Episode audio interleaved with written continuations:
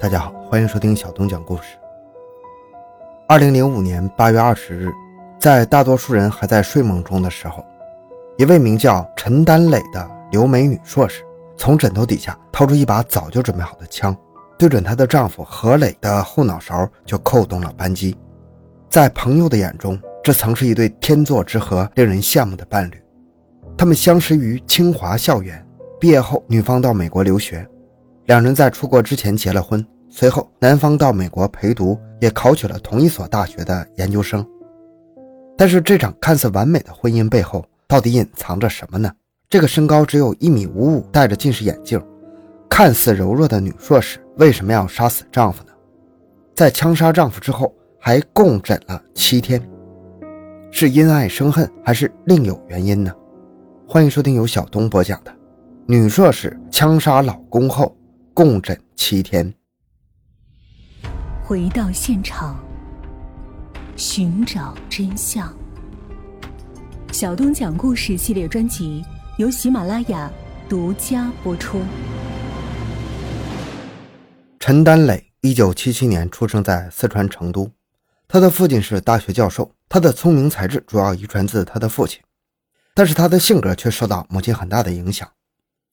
陈丹磊的母亲是一位家庭主妇，性格自卑，而且十分偏执，有很严重的洁癖和精神问题。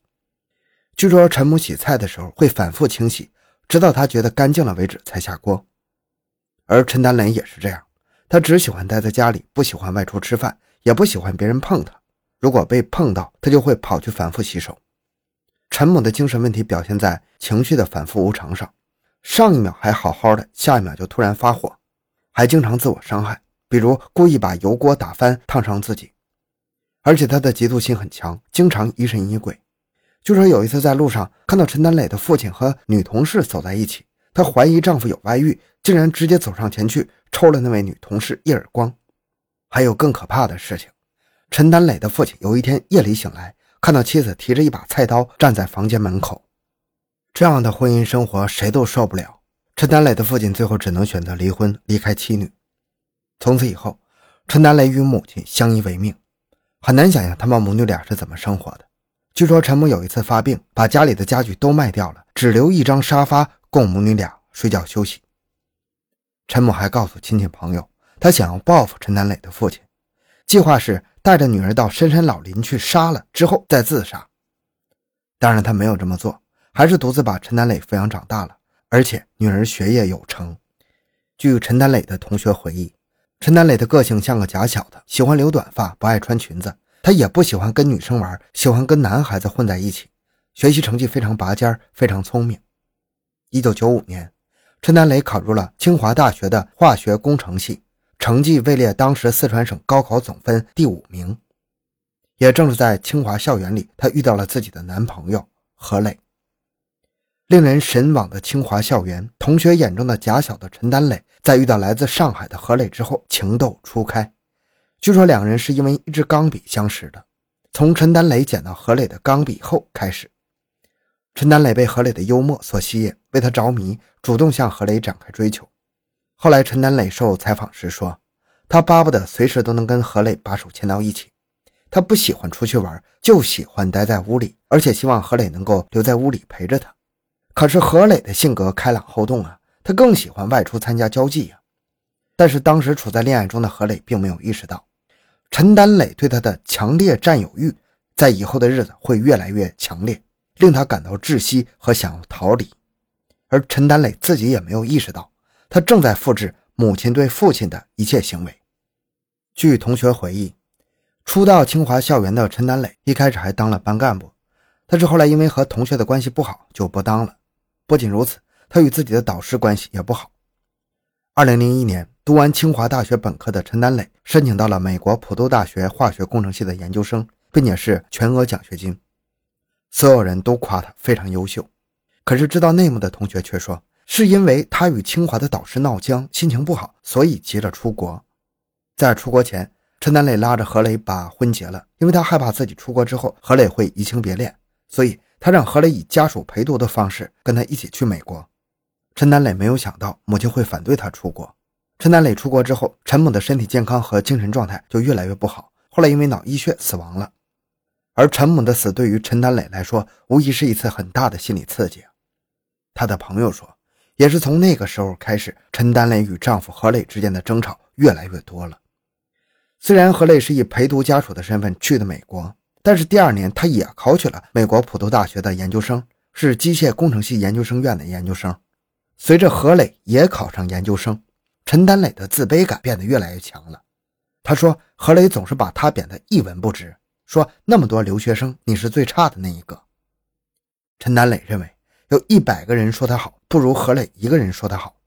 他总是没完没了地追问何磊为什么喜欢他。何磊说：“因为你可爱呀。”可是陈丹磊说他不觉得自己可爱。同样在美国留学的同学回忆说，每次邀请陈丹磊和何磊到家里吃饭，两人都会发生争执。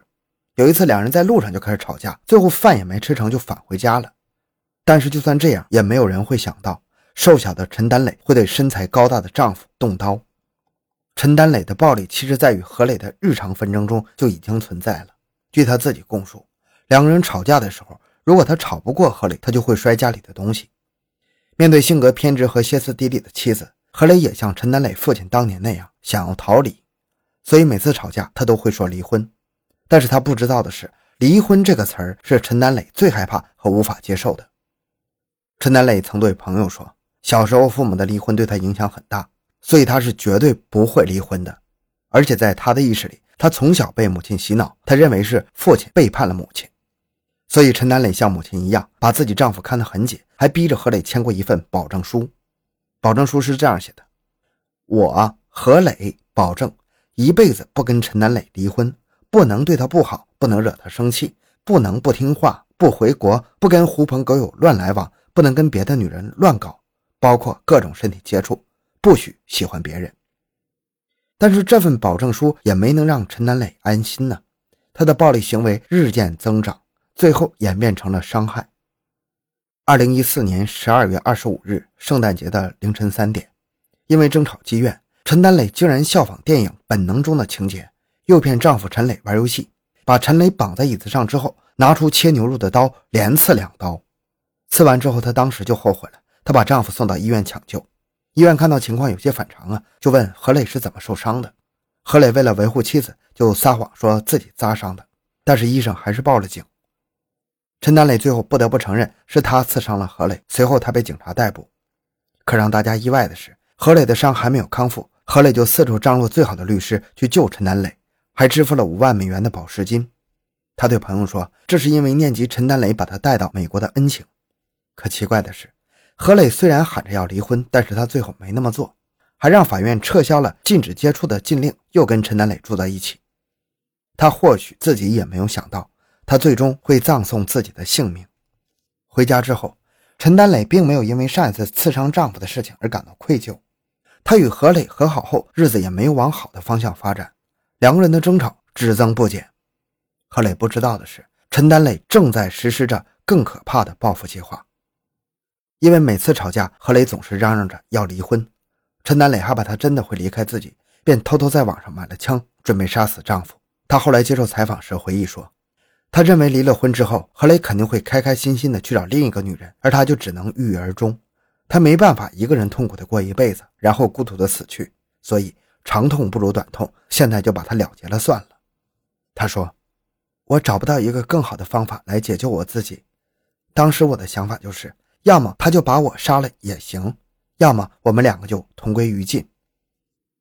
二零零五年八月二十日早上六点多，何磊还在睡梦中，但是他的枕边人陈丹磊却已经开始准备实施杀夫计划了。他推醒何磊，质问他：“我们两个到底要怎么样？你跟我说清楚。”睡得迷迷糊糊的何磊回了一句：“你烦不烦呢？”然后又侧身继续睡觉。谁料。